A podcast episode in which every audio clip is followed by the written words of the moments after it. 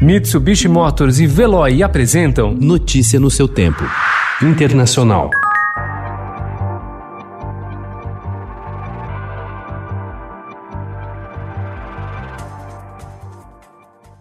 Um plano da União Europeia prevê que os países integrantes do bloco não sejam mais obrigados a aceitar imigrantes, mas recebam 10 mil euros, cerca de 64.800 reais, por refugiado que abriguem. O projeto, que ainda poderá ser alterado, também acelera a expulsão dos que tiverem os pedidos de refúgio rejeitados e determina que as deportações sejam pagas pelas nações.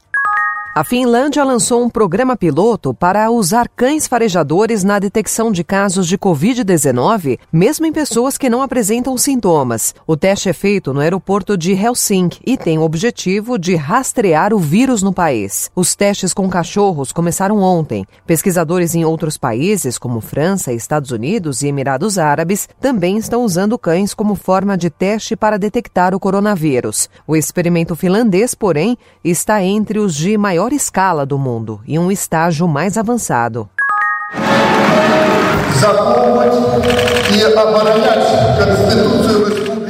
O presidente da Bielorrússia, Alexander Lukashenko, alvo de um grande movimento de protesto nas ruas desde sua reeleição em agosto, prestou juramento ontem para o sexto mandato em uma cerimônia que não havia sido anunciada. Ao descobrir a posse, a oposição reagiu e iniciou manifestações reprimidas pela polícia com bombas, jatos de água e dezenas de prisões. Estados Unidos, Alemanha e Lituânia não reconheceram o líder como presidente reeleito.